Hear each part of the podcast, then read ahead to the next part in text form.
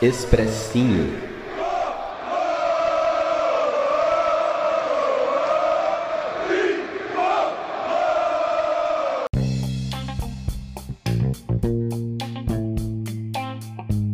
Salve, salve, torcida tricolor! Começando mais um SPF Cast aqui, mais um expressinho.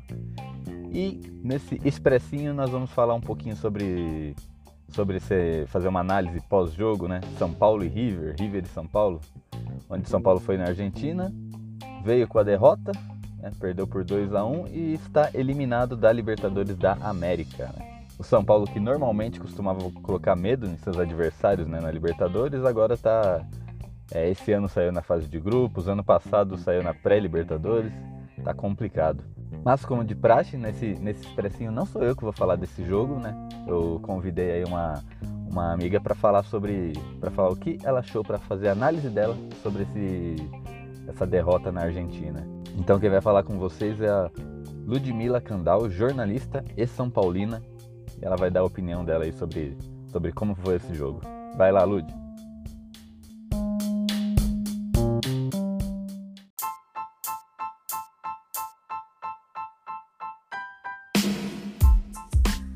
Oi, torcida São Paulina. É, aqui quem fala é Ludmila Candal, sou jornalista. É, sou São Paulina desde criancinha, sempre costumo dizer que essa é a minha maior qualidade, meu melhor defeito. Sou terceira geração de São Paulinos na minha família e hoje só sou jornalista porque sou São Paulina. É, quem quiser me acompanhar um pouco mais, eu tô no Twitter como arroba e a gente pode se falar por lá também. Queria agradecer o Gil pelo espaço é, que foi me oferecido aqui. Muito, muito obrigada pelo convite. E vamos falar de São Paulo e River, né? Que difícil falar desse jogo de hoje, que difícil falar do retrospecto do São Paulo tudo que envolve não é só a derrota de agora, não é só o fato do São Paulo ter perdido hoje de 2 a 1 é tudo que vem acontecendo com o São Paulo. É, é, toda, é todo o clima de Libertadores com os torcedores imaginando o pior dos cenários possíveis. Né? A gente tem que estar tá sempre, torcer para o São Paulo é estar tá sempre preparado para o pior, é estar tá sempre preparado para sofrer é, atualmente com esse São Paulo do Diniz é não projetar uma melhora, não esperar uma melhora, porque certamente, de acordo com os últimos resultados, ela não vem. É, então a gente fala de um time que falta tudo: falta entrega, falta organização, falta treinar finalização, falta organização, falta tudo no São Paulo, né? Inclusive vontade de vencer não entendo várias coisas. A principal é para que insistir nessa zaga de Diego Costa e Léo. Nada contra os meninos. É, espero que cresçam muito na carreira. Léo, nosso camisa 16, joga muito na lateral. É, pode ser um cara que vai ajudar o São Paulo mais pra frente. Diego marcou o primeiro gol hoje, merecidíssimo. Mas o Diniz precisa entender que essa defesa é uma defesa que não funciona, que ele começou, ele começou a testar, né? Acho que a primeira vez que ele escalou é, eles na zaga foi naquele São Paulo Esporte, lá na Ilha do Retiro, quando ele fez aquele, aquelas várias mudanças. É, mas a gente está falando de uma defesa que tomou nos últimos nove jogos 17 gols. Foi isso que o Diniz falou é, agora no final do jogo. Então, é, precisa entender que aquilo não dá. E aí não adianta, meio campo, não sei o que, sobe a marcação. Isso é uma defesa que toma gol, de gol, de bola parada, de lateral. É, não, tem a, não passa a menor confiança para isso. E também não entendo Bruno Alves no banco. Bruno Alves no banco é uma coisa que não dá. Né? Por que não colocar? Você sabe que o time do, do River é bom, tava parado há seis meses, mas é um time bom, é um time que foi para cima do São Paulo. Primeiro tempo, River dominou grande parte da, da, do primeiro tempo. Marcou o gol no começo, sabe? Então, por que, essa, essa insistência, né? Naquela proposta de jogo que ele começa? É uma defesa que, que é ruim e tem aquela bola parada, que dificulta ainda mais a defesa. Aquela bola parada, não, perdão, aquela saída de bola que dificulta ainda mais a defesa, né? Que é uma falta de organização muito grande ali naquela parte. É, e depois, o que me incomoda um pouco hoje, o que me incomodou um pouco hoje foi o Hernanes. É, defendi muito o Hernanes na época que Gabriel Sara era. que ele era banco do Sara e Sara no meio-campo errando tudo. E hoje, de fato, Hernanes não apareceu na partida. Não ouvi falar do Hernanes, a não ser quando ele foi substituído. E, e aí é que mora o problema maior do, dessa entrega do São Paulo em campo, dos jogadores entenderem o que é jogar no São Paulo Futebol Clube, entender o que é um São Paulo e River, é, ainda mais na situação que estava, que é aí que o São Paulo precisa desses caras. Dani Alves, Hernanes, essas são as lideranças dentro e fora do clube, né? Dentro e fora do campo.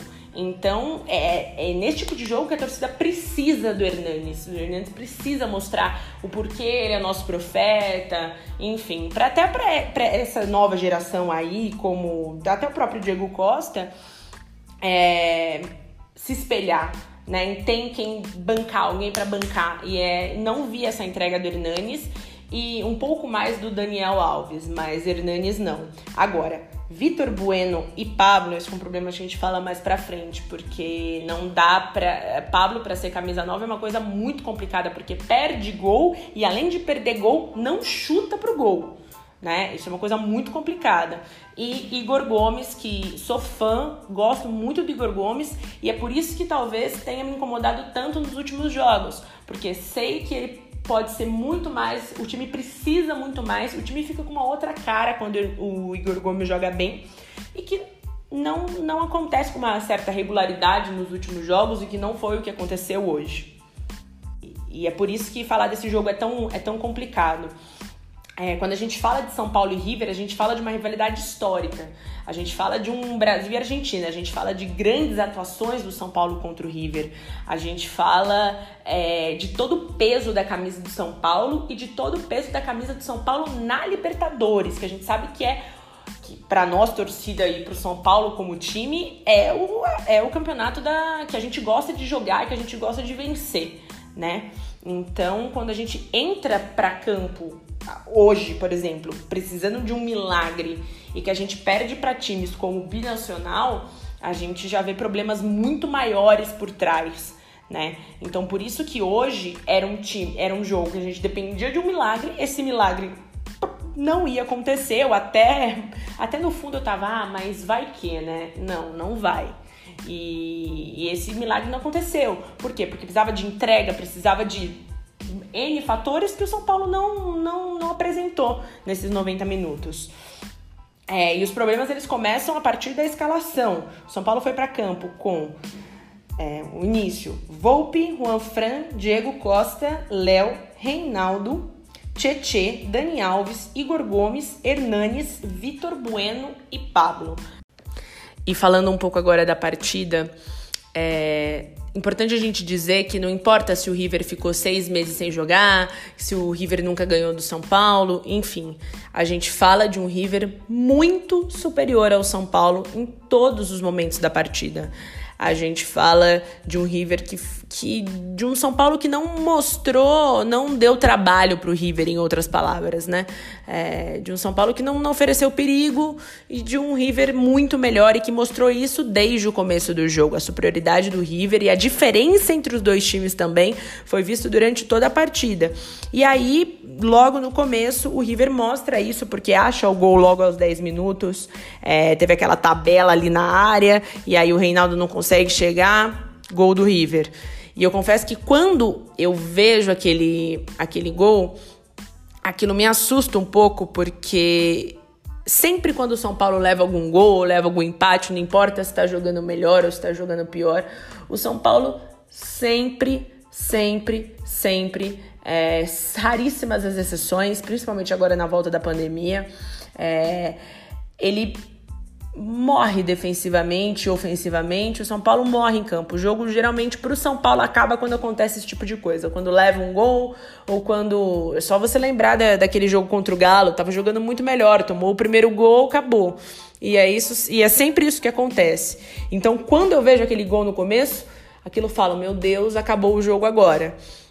E para minha surpresa, até não é isso que acontece. É logo ali depois o, o Volpe se antecipou, salvou duas bolas aos 15 minutos e o jogo vai se desenrolando. O River engole o São Paulo e. Só que no, nesse meio tempo tem a estrela do Diego Costa que merecia é, aparecer hoje, né? E aí o, o, São Paulo acha o gol numa bola parada do Reinaldo é, e o Diego acaba marcando para o São Paulo aos 25 do primeiro tempo, se não me engano, um gol de bola parada, que é o primeiro gol do Diego Costa como profissional, seja o primeiro de muitos, né? É, acho que ele merecia demais esse gol, acaba, ele acaba tomando um cartão depois. É, e o jogo vai se desenrolando, o River muito melhor, e aí acha o gol aos 35 minutos do segundo do primeiro tempo. E ali você já tem no primeiro tempo a partida praticamente toda desenhada, né?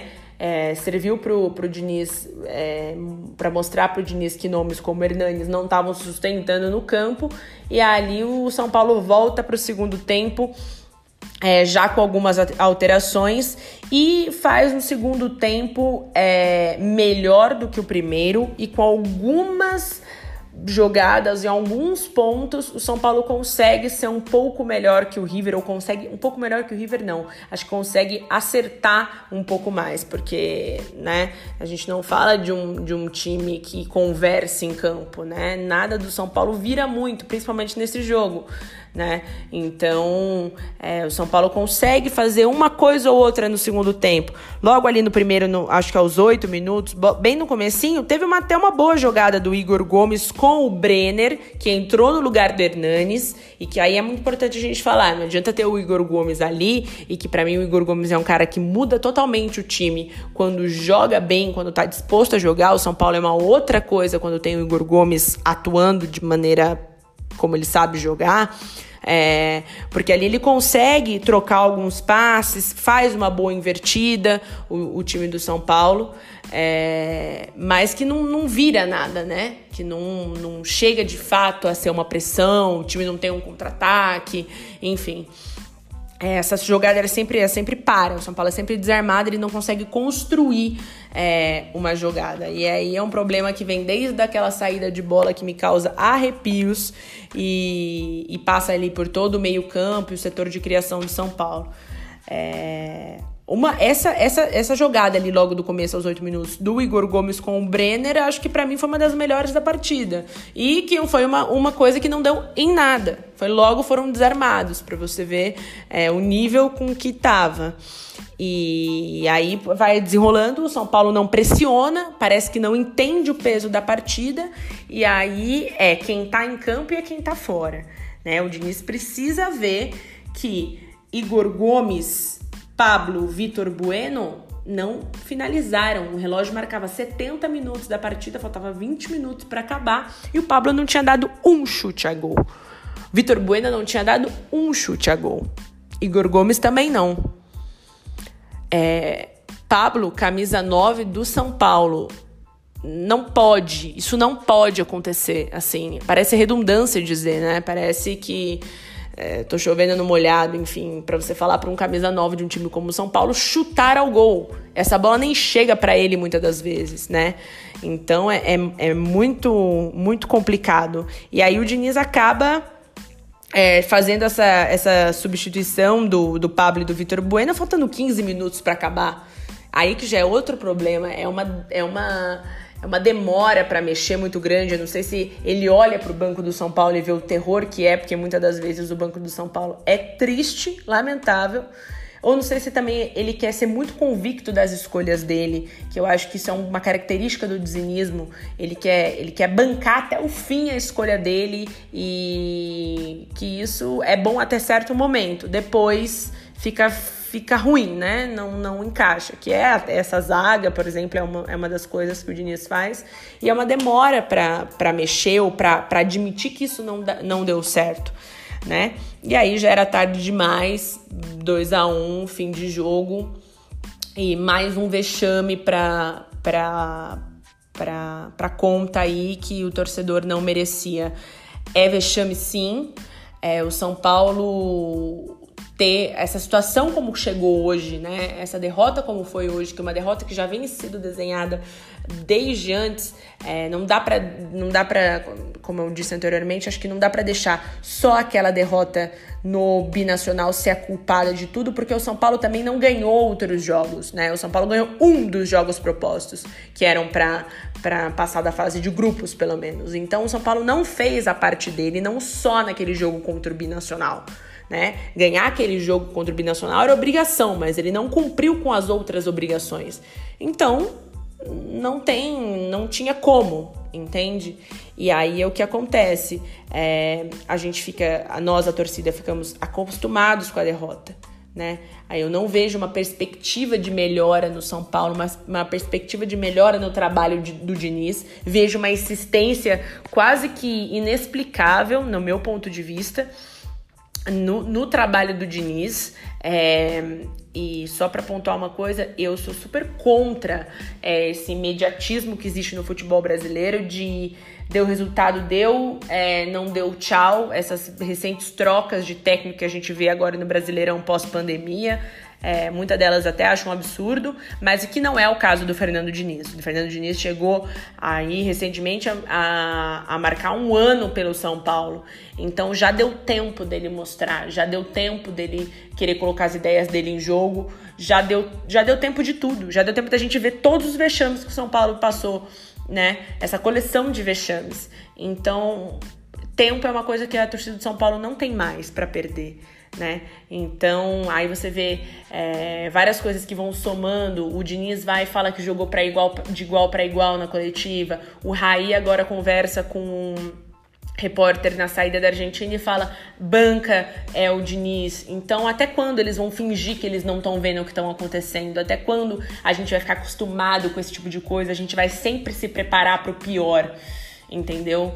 Quando o São Paulo joga bem, a gente fica até assustado. Não é esse o São Paulo que a gente conhece, não é esse o São Paulo que a gente merece e tem muita coisa para ser mudada e algumas coisas elas precisam ser mudadas rápidas e elas precisam ser mudadas porque quem por quem pode fazer isso mudar né? Então tem uma. É, geralmente fico muito triste quando falam mal do Raí, porque, poxa, é, é o Raí, mas é, é, grande parte do problema vem dele também, essa insistência no Diniz e tudo isso que a gente já está acostumado a ver, essa série de problemas que parece que só a gente vê e a gente fala, mas eles não veem e não escutam, né?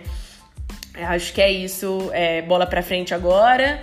É, não vejo essa perspectiva de melhora, mas não, não tem, mas vamos pensar, próximo jogo contra o Curitiba, tá em terceiro lugar no Campeonato Brasileiro e, e é isso, não digo nem Sul-Americana, nem Copa do Brasil, porque eu já acho coisas mais, mais distantes ainda. É isso, foi um prazer estar aqui com vocês. É, até a próxima.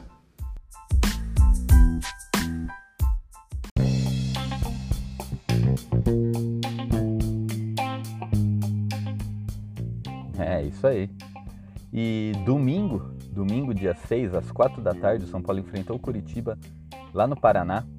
É, e eu trouxe para falar sobre a expectativa né, desse jogo, da continu, continuidade do brasileiro. Eu trouxe o Leandro, Leandro que participa bastante com a gente, o Leandro que é do podcast Miopia, do podcast Esportes da Fora. Ele vai falar um pouquinho aí do que ele acha desse, desse jogo, do que, do que ele espera e da continuidade do São Paulo no brasileiro aí logo após essa eliminação precoce na Libertadores da América. Vai lá, Lele.